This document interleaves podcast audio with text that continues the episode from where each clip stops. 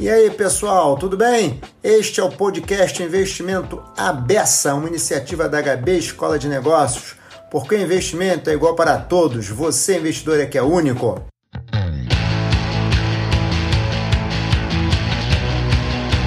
Nessa série aqui a gente chama de investimento abessa, né? Meu nome é Hudson Antunes Bessa, então a gente chamou de investimento abessa. Inclusive, essa gravação depois vai virar um áudio e vai estar no podcast Investimento Aberta nas principais plataformas de streaming no Brasil, tá?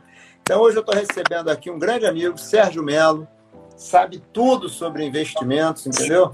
Ele, que é a indústria de investimentos no nascedor, o Sérgio Melo já estava ali contribuindo para o surgimento e crescimento da indústria. né? E aí eu vou pedir para o Sérgio se apresentar, contar um pouquinho da carreira dele, porque quando no Instagram, né, Sérgio, muita gente é jovem, pessoal, a gente fica gravado aqui, mas depois o pessoal vai tendo oportunidade de assistir, né, que fica disponível na plataforma, né? E eu vou pedir para você falar um pouquinho da sua carreira, se apresentar, porque muita gente tem curiosidade sobre o que é mercado financeiro, como é mercado financeiro e tal. E depois eu vou fazer uma conversa, como sempre, descontraída aqui com o Sérgio, para a gente falar um pouquinho do seguinte: muita gente fala do investimento, o investimento e o investimento, e olha para a performance passada e fica tentando, obviamente, sempre bater o mercado, olhando muito para o produto. E o Sérgio tem uma experiência muito grande sobre a parte de execução desse produto, sobre a questão do. Não, é, vou dizer que é dia a dia, falar que é dia a dia é pouco. Na verdade, o Sérgio conhece muito sobre como é que acontece essa execução, como é que esse produto de fato acaba sendo entregue para as pessoas. A gente vai acabar falando muito de fundos, né? Porque a indústria é, acho que é uma indústria mais é, complexa, né? E é uma indústria que é a maior indústria de varejo hoje de investimento no Brasil. Então, eu vou pedir aqui para o Sérgio se apresentar, contar um pouquinho da história dele, até para as pessoas entenderem um pouco de carreira do mercado financeiro. São várias carreiras e nenhuma delas é muito simples, né? Obrigado, Hudson. Me ouve bem, Hudson? Só para. Não, estou te ouvindo super bem. A imagem para mim não está muito boa, mas acho que é a minha internet. Legal. Bom, vamos lá. É... Obrigado pelo convite. É um prazer estar tá, tá, tá conversando e dividindo um pouco aí da, da história, da, da experiência, né? É, você, esse ano, ontem eu estava conversando com um colega de trabalho, esse ano eu faço 30 anos de, de mercado financeiro, de mercado de capitais, então, é, é, quando você olha para trás, é muita coisa, né? É. é muita coisa. Então, e é muito gratificante, porque eu, eu peguei uma fase do, do, do mercado de capitais que é, onde a, a, a tecnologia é, foi implementada e ficou. Hoje nós temos um, um mercado de, de capitais extremamente tecnológico, né? extremamente Sim. automatizado, é, com uma regulação também muito moderna, né? em linha com os principais mercados do mundo. E esses 30 anos foi um pouco, a, eu participei um pouco dessa história, dessa evolução barra revolução. E, então, assim, falando um pouco da carreira, eu comecei no, no extinto Banco Geral do Comércio, né? Isso já denuncia um pouco a idade. É, é para muita gente não sabe nem que existiu o Banco Geral do Comércio. É Banco é Geral do Comércio era um banco ligado à construtora Camargo Correia, né? Antigamente as construtoras tinham bancos. É, e, e a, o Geral do Comércio era um banco, mas ele tinha uma corretora, uma corretora muito ativa. Né? Então eu trabalhei, entrei na corretora é, e, e, sempre é, vinculado a essa área de serviços a investidores, né? O que, que, são serviços a investidores? São, são os serviços que, que às vezes o investidor não vê, ele até olha lá o prospecto do fundo, ele olha a lâmina do fundo, está lá escrito administrador do fundo, custodiante do fundo, mas ele acaba num, num, ali não, não, se explica muito o que, que essas figuras fazem, né? Como é que ela se encaixa aí na, no processo de investimento. Mas minha carreira desde o começo foi em administradores, em custodiantes, né? Então foi é, passando aí por casas é, muito importantes no Brasil, é, o Banco Geral do Comércio, depois o Banco Geral do Comércio foi adquirido pelo Banco Santander, foi a primeira aquisição do Santander no país. É, eu também trabalhei uh, por um período no Banco Santander, sempre nessa área. Depois eu trabalhei por seis anos no Bank Boston, atendendo a investidores estrangeiros, né, prestando serviço para investidores estrangeiros. É, depois do Bank Boston foram uh, quase nove anos de Ambima, uh, um trabalho muito, acho que foi um, um dos trabalhos mais uh, interessantes, assim, a Ambima, na época era Ambid ainda, e depois que virou Ambima, né, na fusão de Ambid com Andima, eu era responsável lá por coordenar toda a indústria de serviços ao mercado de capitais, a fundos de investimento, e depois assumi algumas outras, uh, alguns outros comitês também, como comitês vinculados à distribuição, com private banking, como uh, o comitê de distribuição no varejo, né, os family offices, uh, e participamos de vários projetos pela Ambima para divulgar o mercado de capitais brasileiros pelo mundo. Né? Então, é, era uma, uma iniciativa conjunta com a Bolsa e a BMF, ainda não era a B3, né? era separado, Bolsa, BMF, CETIP, era tudo separado. Né? Banco Central, CVM, Tesouro Nacional, enfim, foram, foram cinco, cinco ou seis anos é, bem, bem, bem gratificantes. Acho que a gente conseguiu é, mostrar é, para grandes investidores no mundo que o mercado brasileiro é, ele tinha uma estrutura, uma infraestrutura muito sólida. Né? É, a gente pode falar que a cozinha do mercado brasileiro era muito boa, era né, das melhores e mais avançadas do mundo. Né? É, depois de Ambima, passei por Citibank, passei por Stratos, que é uma gestora de private equity. Né? E private equity são aqueles fundos que investem é, em, em, empresas com o objetivo de participar da, da administração, da gestão da empresa, aumentar o valor da empresa e depois eles vendem essa participação mais na frente embolsando lucro. Essa é a tese. Nem sempre acontece isso, é. mas essa é a tese. Né? E mais recentemente, agora, HSBC e Bradesco, né, que, que adquiriu a HSBC, e atualmente eu estou no, no modal administração fiduciária, que muito em breve vai virar Apex Group. Né? A Modal foi adquirida pela Apex Group, que é um dos maiores uh, fund services independentes do mundo.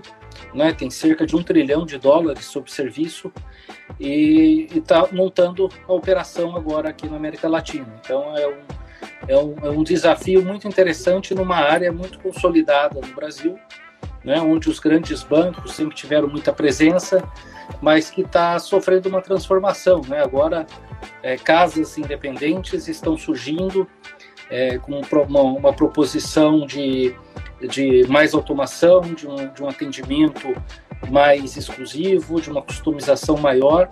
Então, é, o mercado brasileiro, é, essa área que eu trabalho é uma proxy do mercado como um todo. Né? Então, a, a gente tem agora. Desde a, as plataformas de investimento, né, que é uma é uma esse é um fenômeno é relativamente recente aqui no Brasil. Né? Agentes autônomos não são recentes, sempre existiram, vamos dizer assim. Mas a forma como se configurou o mercado em torno de plataformas de investimento, né? E, e, e, com uma série de, de, escritórios de agentes autônomos, como distribuidores, chegando é, de uma maneira mais mais uh, pulverizada no investidor final, é, isso acho que é um, uma grande diferença, uma grande revolução que o mercado uh, teve aí nos últimos anos, né? E, mas como toda evolução e revolução, ele merece, a gente merece ter um olhar cuidadoso, né? Sobre, é, né? Você tem, você tem boas casas e, e, e, nem, nem, sempre tem boas casas. Você tem que tomar cuidado, tem que fazer, ser diligente quando contratar, enfim. Né? Mas acho que isso é um pouco panorama, quer dizer. Mas você colocou um ponto aí, Sérgio, que eu acho importante que pouca gente fala, né? É, a gente hoje tem muitas casas independentes que cresceram muito por conta das plataformas, né? As plataformas de investimento independentes. Mas a verdade é que um gestor independente tem uma estrutura bastante enjuta e muito focada em, em rodar lá o produto dele. Sim, qual o papel aí da administração fiduciária? E falo até um pouquinho disso, porque é o seguinte, eu vou comprar fundos de uma casa. Tem várias casas independentes, mas assim, tem sempre um administrador por trás. O Sim. que, que, é o requisito quando você vai olhar um fundo? Ah, olha a performance passada, mas tem um gestor. E quem é que administra esse fundo? Qual é o papel, a importância desse administrador? É, o administrador, na verdade, ele é o, o entre aspas, o dono do fundo, né? É, o administrador é uma, é uma figura legal aqui no Brasil, então todo fundo de investimento tem um administrador, né? Não necessariamente ele tem um gestor externo, pode ser o próprio administrador, o gestor do fundo, mas ele sempre vai ter um administrador. Né? Então, o administrador é a, é a entidade que uh, constitui o fundo, que cria o fundo, que registra o fundo na CVM, né? que monta a tese do fundo e aí essa tese ela pode contratar um gestor terceiro né, para montar a tese em conjunto e esse gestor assume o papel de, de administração profissional dos investimentos do fundo. Né? É, o administrador contrata os demais prestadores de serviço, o custodiante, o, o, o, o controlador, né? mas o administrador, no final das contas, ele é o, o responsável final uh, perante a CVM, né, a Comissão de Valores Imobiliários, e perante o mercado, ele é o responsável final pelo fundo. Né? Então, a, e o administrador ele tem um, o nome do, do serviço ou do produto que a gente tem no Brasil, administrador fiduciário. E aí, onde que entra o fiduciário? Né? O que, que é fidúcia? Fidúcia é é, é, é, confiança, né? é uma relação de confiança. O, o, administrador fiduciário, ele, ele, ele, ele vende, entre aspas, uma relação de confiança para com os cotistas que investem naquele fundo.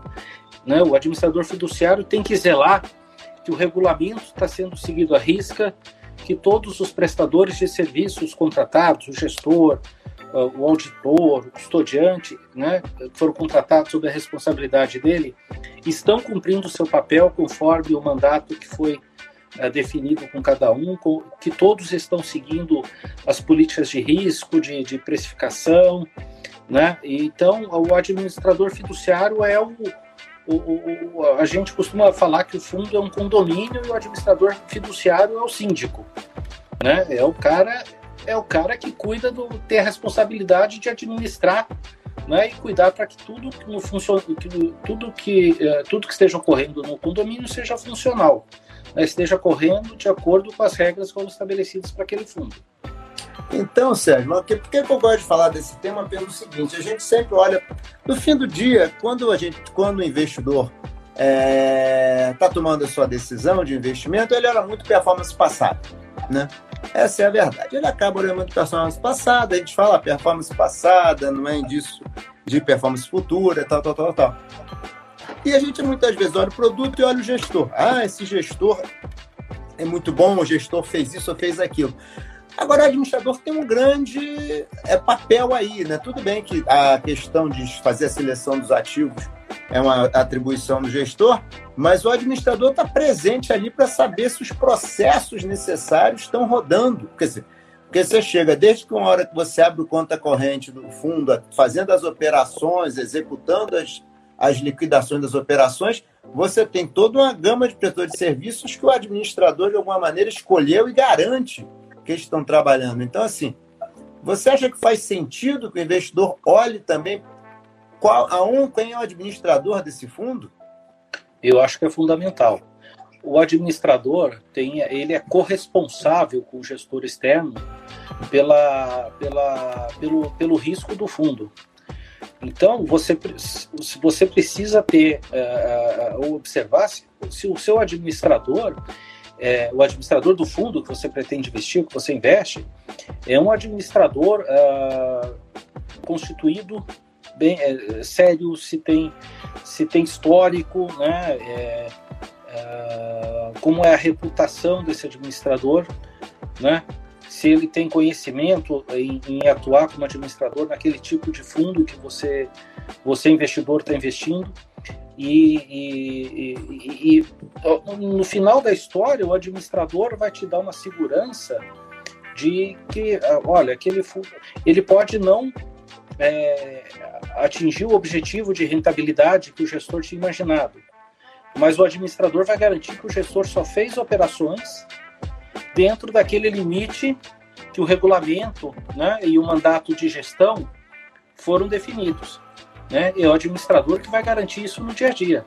Né? Os, os bons administradores fazem uma. Uh, cada operação que o gestor faz, o administrador, dia a dia, antes de, de liberar a operação, ele faz uma verificação se aquela operação está dentro dos limites do fundo, está dentro do mandato, se, se tem está dentro do, do, do, de um túnel de precificação aceitável, né? Antes de liberar a liquidação, quer dizer, ele faz todo essa esse filtro, né? Esse essa essa uh, esse controle fino para garantir que garantir que o administrador, o gestor está cumprindo, né? É, rigorosamente o mandato. Né? Então, eu acho que isso é, é, é, é, é um ponto importante, Hudson. Não se olha muito o administrador quando se investe.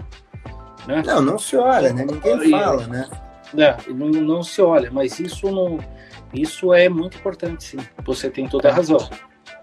Deixa eu te fazer uma pergunta. Você falou uma coisa ali que sempre, falando um pouquinho de, da decisão de investimento das pessoas, né? Você falou uma coisa que é o seguinte: é, o gestor precisa é, respeitar o mandato. Muitas vezes as pessoas falam que o fundo, o bom fundo é o que rende muito. O que eu te faço a pergunta é: o bom fundo é o que rende muito ou o que entrega o que o investidor, o que está comprometido no prospecto, no regulamento do fundo? O que é, que é um bom fundo? O bom fundo, na minha visão, é, é aquele que entrega o que foi contratado. Né? Ele entrega o que foi contratado. Você não pode, você investir num fundo de renda fixa a curto prazo, que tem uma limitação é, é, grande ali em, que tipo de ativo ele pode investir. Né? Geralmente são ativos ali é, ligados à, rentabilidade de, de, de, do CDI e, e, títulos com, com, com prazos menores né, e que às vezes sofrem flutuações aí por contas de, de viradas econômicas e pandemia, é, você não consegue esperar que esse fundo, né, uma taxa básica de juros de 2% ao ano, ele não vai entregar 6, não vai entregar 8. Né? Se ele entregar 8, tem alguma coisa muito errada. Né? O administrador e o gestor não estão cumprindo o papel que eles teriam que cumprir. Né? Ah, o investidor ficou feliz porque deu 8 é, isso significa que se tivesse dado errado, ele poderia até perder 12 ou 15, né? Hoje não sabe. Sim. Mas ele, ele saiu do mandato dele, né? Então ele assumiu um risco para o qual é, é, ele não tinha, é, vamos dizer assim, autorização dos cotistas. Né? Sim. Então isso é, é, importante na hora do, do investimento, você também verificar a consistência né? Você pode verificar a consistência, a rentabilidade passada ajuda a verificar a consistência daquele, daquele fundo em relação à categoria que ele está inserido. Olha, esse é um fundo que seguiu mais ou menos o que o, o, os pares dele né, seguiram. Então, ok, ele é um fundo que a, até hoje ele seguiu muito bem o mandato. Isso pode indicar coisas boas sobre o, o gestor e sobre o controle que o administrador faz desse, desse mandato.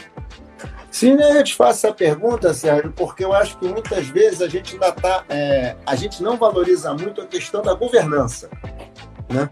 Ou seja, você ter uma boa governança significa que você está preocupado, priorizando os interesses do investidor, ou seja, o interesse do investidor, em teoria, é o que está no contrato de investimento, no prospecto, e não simplesmente que rende mais, porque para o gestor também é um conflito, né?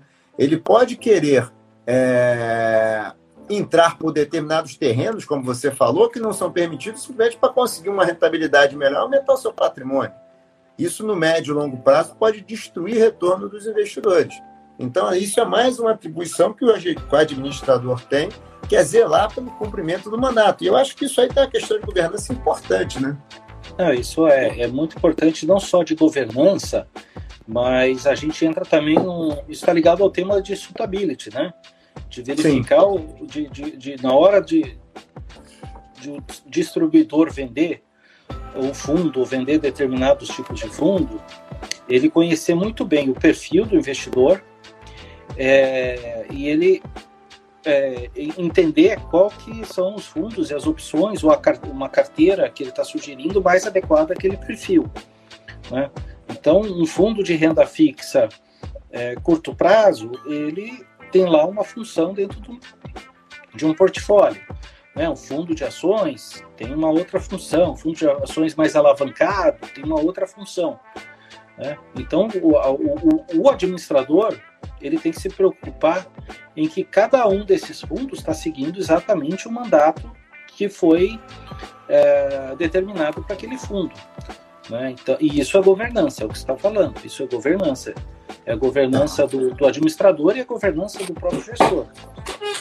Tá. Deixa eu fazer uma pergunta, Sérgio. Você que trabalha muito, é, sempre olhando muito o mercado é, externo, né?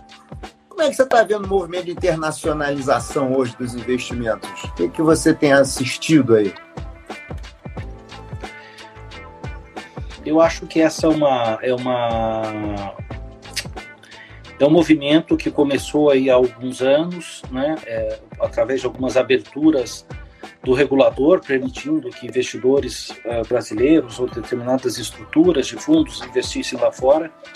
É, eu acho que é um caminho que, que vai que vai crescer, que vai ampliar, porque uh, principalmente quando a gente trabalha uh, no país com uma taxa de juros básica relativamente baixa, né? E nunca foi tão baixo aqui. Nunca foi tão é, baixo. Nunca foi tão baixo aqui, independente se, se a taxa está correta ou não, né?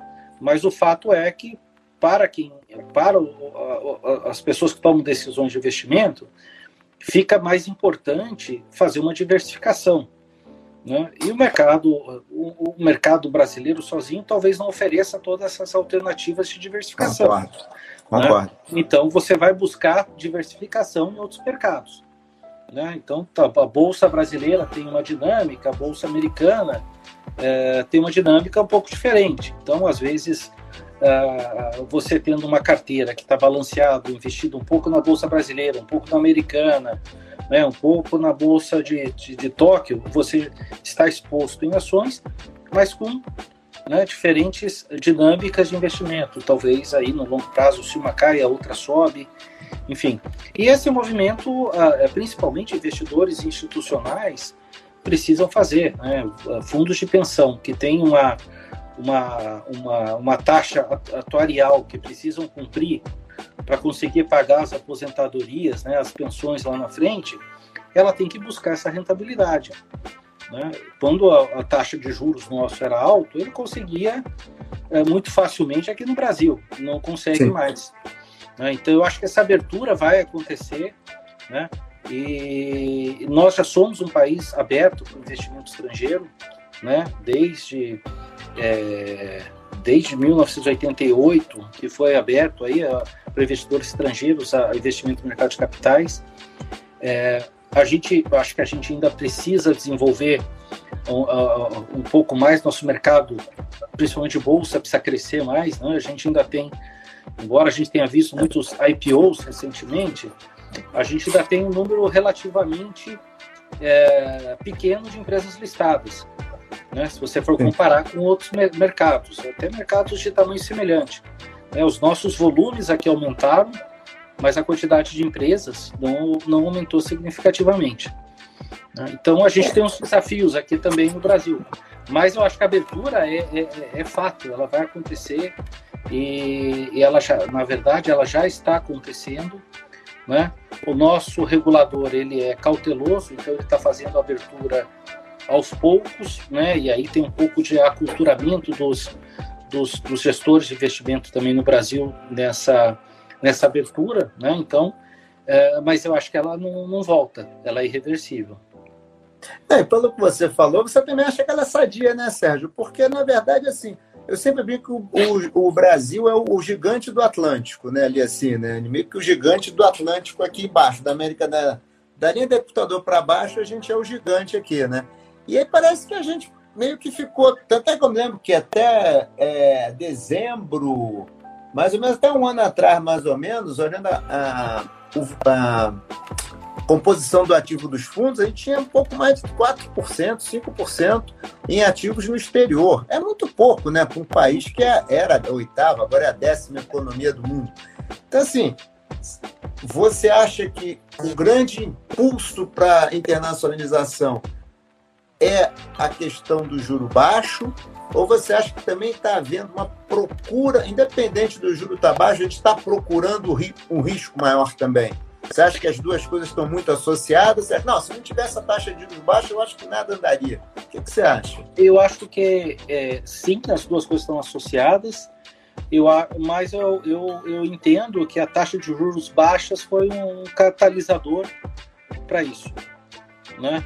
Então, quando você enfrenta um obstáculo grande aqui para ter uma rentabilidade melhor localmente, você tem que se mexer, você tem que ir lá fora, você tem que olhar, procurar alternativa.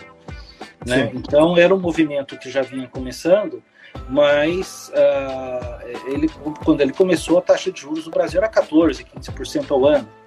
Se, se, é um fundo de pensão que tem uma meta atuarial de, de 8, 9, né, você investe aí, grosso modo, em título público e está garantido. Você não precisa se preocupar com, com, com, com, provedores de serviço em outros países, enfim. É, com taxa de juros baixa, é, eu acho que isso a, a, a catalisou o, o, movimento que naturalmente já ia acontecer. Sim. Né? Então, e a diversificação também, eu acho que é, é, é, é muito importante. É, é, um fator importante de é uma boa prática de gestão, né? Que, que a gente sabe que, que, que tem que ser perseguida também. Sim. Não, tava uma conta rápida aqui com juro de 15% ao ano a gente é, em cinco anos dobra o capital, né? E isso é um isso é uma realidade que eu e você vivemos, né? Gerações mais novas, se a taxa de juros se mantiver desse jeito, é o que você falou. Uma meta atuarial antigamente de 8%, com a taxa de juros de 15%, e nós tivemos, né? Os mais jovens não sabem disso, mas nós tivemos no Brasil taxas pós-real já, né? De 25, 26, 22, 23, 20% ao ano, né? Isso era natural, né? E o que nós fazia, né? Por exemplo, eu e certamente a gente foi investidor de renda fixa por muitos anos, né? Você, nos últimos anos, você aumentou sua parcela de renda fixa no seu, nos seus investimentos? O que, é que você... Renda variável, é. desculpa? Sim, bastante. Bastante. E com teses bem diversificadas. Né? Hum, ah, fala um pouquinho dessas teses aí, o que, que você, nos últimos anos aí, você olhou? É, eu acho que renda variável sempre foi uma, uma principalmente pensando em, em, termos de previdência, a renda variável é, é, uma tese de longo prazo e ela se mostra, no longo prazo, sempre muito válida. É, mais recentemente, tenho olhado aí, eu, eu, eu sou um investidor essencialmente em fundos. Né? Tá. Eu acho que a gente tem uma indústria de gestão super desenvolvida, tem, tem ótimos gestores, ótimas casas, né? e hoje, através das plataformas, você tem acesso a, a, fundos que, que antes eram muito exclusivos né? para grandes investidores. Então, a, é, alocando uma parte do, do, dos recursos em fundos que investem no exterior, que investe em bolsa no exterior, ou que investe em crédito no exterior. São, são teses que, que, que precisam ser estudadas, conhecidas, né?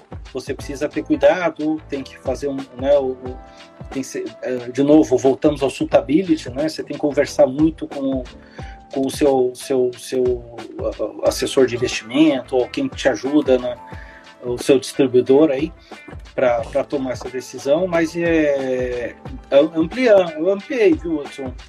Porque, assim, se eu ficar na renda fixa, eu vou ter 1,98% ao ano, né? Bruto. Aí tira o imposto, né? Então, sobrou, pra, sobrou um e-mail esse tanto, né? Não, para fins de, de, de, assim, lógico, você mantém uma reserva de emergência mais conservadora, mas para fins de para longo prazo, se você for muito conservador, você vai é, destruir valor, né? Destru perder dinheiro no que você tem investido. Hum. Mas, Mas os é últimos, é... tempos, os últimos ah. tempos aqui são desafiadores, né? Nosso mercado está extremamente volátil. Sim. está mega volátil, mega volátil. Mas é que tá, você colocou uma coisa que é interessante. Você, bem, alguns pontos. Questão do suitability fundamental, né? ou seja, você fez uma. Você fez um caminho para o risco, comprando teses de investimento de maior risco, mas todas alinhadas com o seu suitability, né? Que é uma coisa importantíssima, né? Você não, você não pisou no acelerador sem uma permissão para isso. É, e uma coisa que eu tenho feito, principalmente assim, quando você fala, pô, então, isso aqui é dinheiro para o futuro. Então, às vezes você esperar um ou dois meses para uma decisão não vai prejudicar o seu futuro, mas vai te Boa. dar uma base melhor para você entender, né? Para você tomar uma decisão melhor. Então, eu tenho relacionamento aqui com dois ou três assessores de investimento. De tempos em tempos, eu converso com eles e a gente reavalia a carteira e eles fazem uma série de recomendações e mostram as teses e tal eu dificilmente mexo alguma coisa naquele momento. Com base naquela conversa, eu avalio se as teses que eles que eles me indicaram, né, se mostraram realmente verdadeiras ou não, né? É uma avaliação ao profissional que está recomendando investimento. Né? Então, às vezes ele está recomendando dentro do seu perfil de investidor, mas eu quero entender se se eles estão tendo uma, uma visão acurada, né, da, e uma visão uma, a, a, analítica boa do que realmente veio acontecer depois. Né? E depois de um ou dois meses, às vezes ajusta-se um pouquinho e aí eu mexo se eu achar que, que deve. Né? Então, tá. eu acho que isso é importante. Eu acho que essa conversa com, com, com especialistas é importante. Né? Tá certo, interessante. Você colocou dois pontos aí que eu vejo muita gente que tem dúvida se vale, se não vale, que é um, usar um assessor de investimentos. Dois, fazer investimento direto não via fundos, né?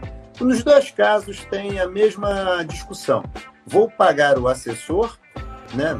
Mesmo que seja via um rebate, né? E eu, no caso uhum. do fundo, eu vou pagar a taxa de administração. Então, o que você falou, você acha que vale a pena. Você eu acho, um pouquinho sobre isso. Eu acho, eu acho o seguinte, eu acho que quando você tem um bom serviço, o serviço merece ser remunerado. Né? Isso vale para qualquer coisa na vida, né? Vale para encanador, vale para médico, vale para TV a cabo, né? É. E vale e, e vale para assessoria de investimento, né? É, a gente sempre está pagando, seja através do banco, né? Que, que você tem relacionamento e, é, e o banco tem lá um assessor de investimento, ou seja, através de um agente autônomo que está ligado a alguma plataforma, é, de alguma forma eles estão se remunerando. Né? Uh, e até por isso que eu faço essa triagem, porque assim é, eu, eu, eu, valorizo o bom serviço, acho que o bom serviço é, deve ser remunerado. O desafio é você identificar o bom serviço, muitas vezes, nessa, nessa avaliação de investimentos. Né? E também. Aí fala gente... um pouquinho, como é que você avalia, Sérgio? Como é que você. Quais são os drivers, assim, os indicadores de que um serviço está valendo a pena? É, é, um pouco da linha do que eu tinha falado agora há pouco, das indicações. Né? Eles, é, eles fazem um novo desenho da carteira, me sugerem, e eu acompanho aquele desenho por algum tempo e comparando entre eles. Né? Às tá. vezes são recomendações muito parecidas, são fundos com teses parecidos, por exemplo, mas um performa muito bem, outro performa muito mal. Né? Então, outra coisa interessante. Outra coisa interessante, se você tem fundos que são mais especializados, né, de gestores independentes, vale a pena você não só é, olhar o, o, que o, o, o, que o seu assessor fala desse fundo, desse, desse gestor. Mas você entrar no site do gestor, ver, eles normalmente publicam cartas de gestão, né, periodicamente, ou mensal, ou, ou bimestral, trimestral, enfim, você acompanhar ó, o que, que eles estão pensando, né? E você tem que tá, tem que ler, tem que ter mais de uma fonte de informação, né? E, tentar tirar uma média do, do, do, do que está sendo é, esperado, né? O futuro ninguém consegue prever, mas existem analistas que, que têm uma boa leitura do momento atual e conseguem projetar um futuro e posicionar seus fundos de uma maneira que, que capture né, uma, uma parte dos ganhos potenciais do futuro. Ou pelo menos faça um movimento de, de, de defensivo, de preservação né? A gente está um pouco nesse momento também. É. Mas eu acho que essa, essa informa é, buscar informação é importante. Né? Você não pode só olhar o que o, ouvir o que o seu assessor fala, mas buscar informação em outras fontes também, né? Boa, boa. Uma coisa que eu achei interessante que você falou também, Sérgio, é o seguinte: é não ter pressa, né?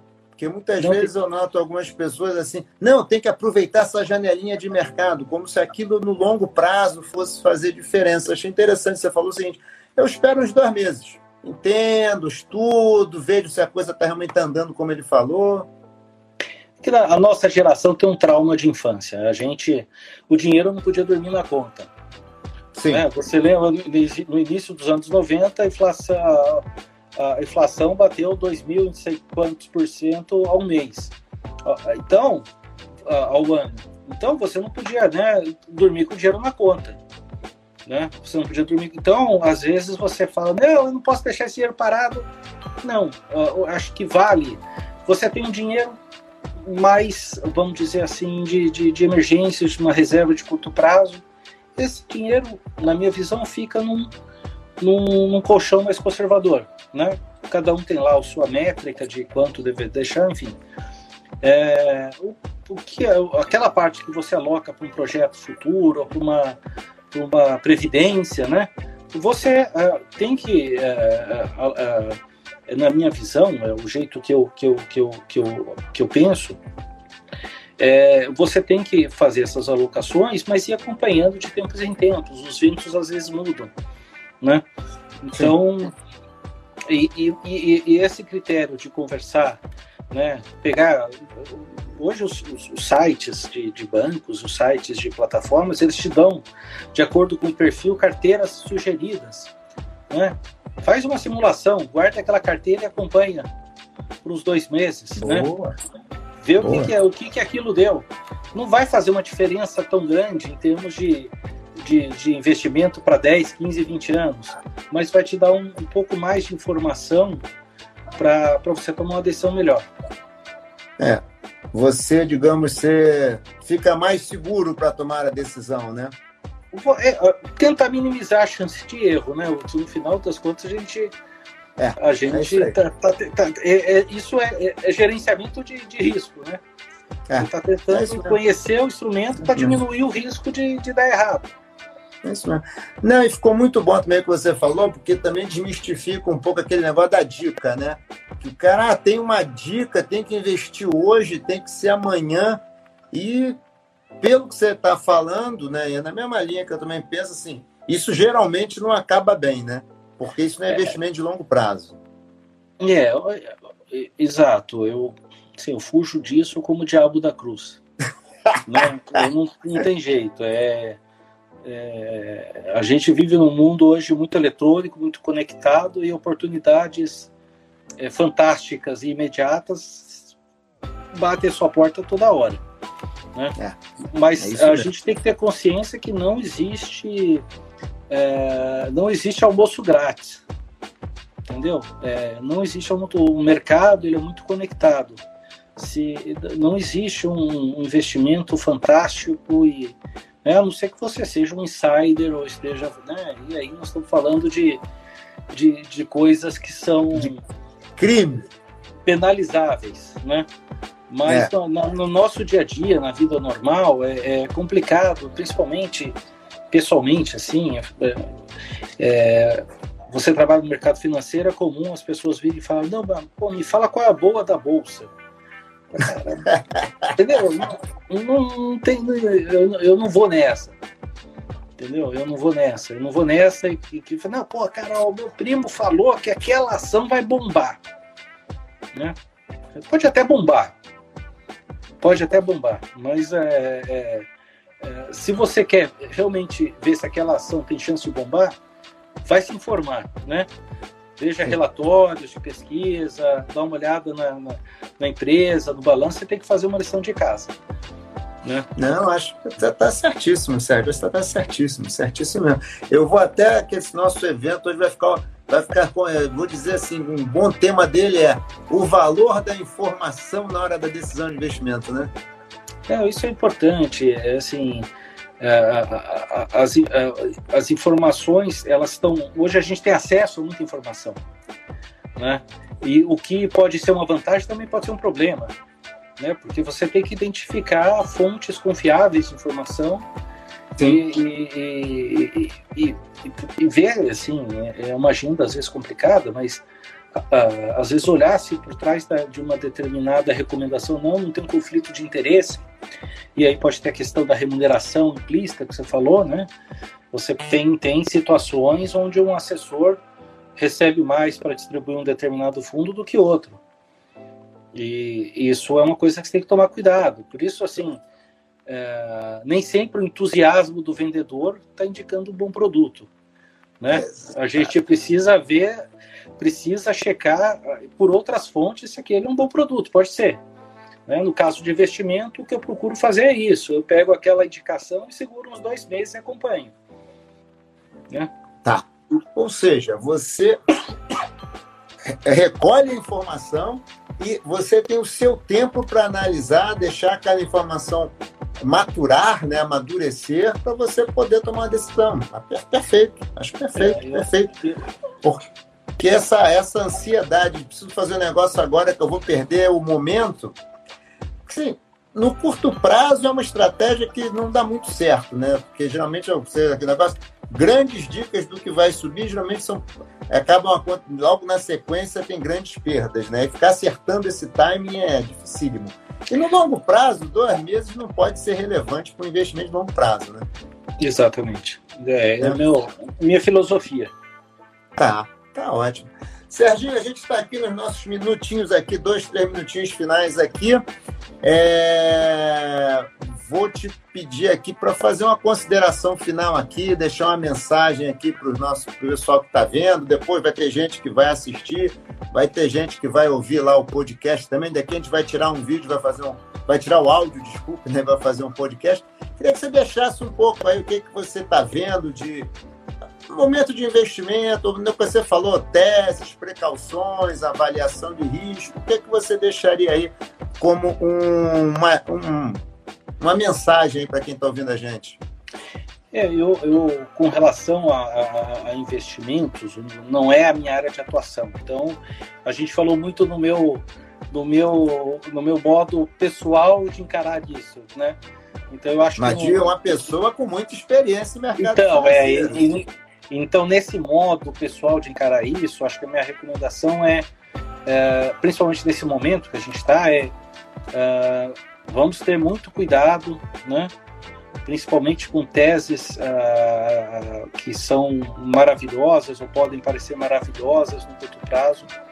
Nós estamos num momento complicado de, de país e de mundo, né? Ainda não está claro como é que, uh, quando e como nós vamos sair dessa pandemia e não só o Brasil, mas os outros mercados também. Então, você vê programas de, de, de, auxílio trilionários em outros países, mas alguém vai ter que pagar essa conta em algum momento, entendeu?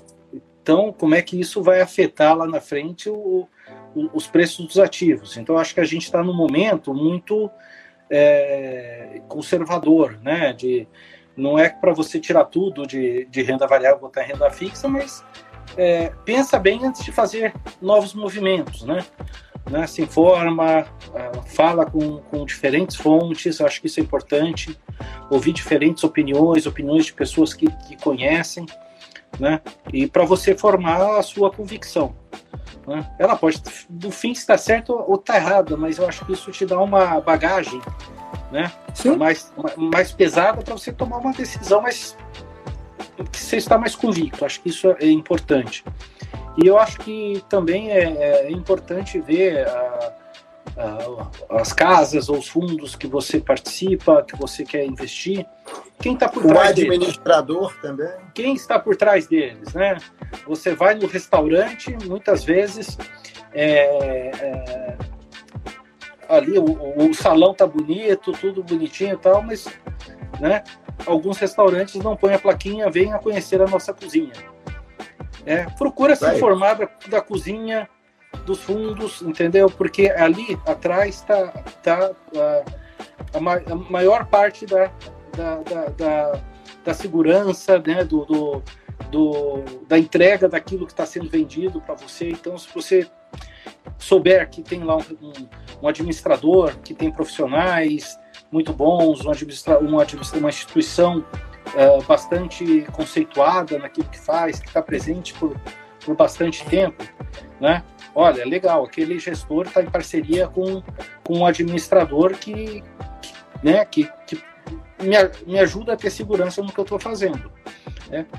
O gestor pode errar ou acertar as decisões de investimento. O administrador ele não vai olhar, ele não vai questionar a decisão de investimento, ele só vai questionar né, e vai se certificar de que aquelas decisões estão dentro da regra ou do regulamento do que o fundo uh, determina. Né? E estando dentro, fique certo, olha, ele está fazendo, ele está dentro do mandato dele, cumprindo as regras que foram combinadas com os cotistas. Então é importante, né, uh, no processo de investimento, sempre aquilo, leia o prospecto, conheça o fundo, né, entenda é, os riscos que, que estão descritos lá, né, procure o, o gestor. Nesses prospectos sempre tem o administrador, então procure o administrador também, se tiver dúvida, né? E eu acho que isso As é. Parte do administrador também importante. tem muita informação, né? Sim, sem dúvida, sem dúvida.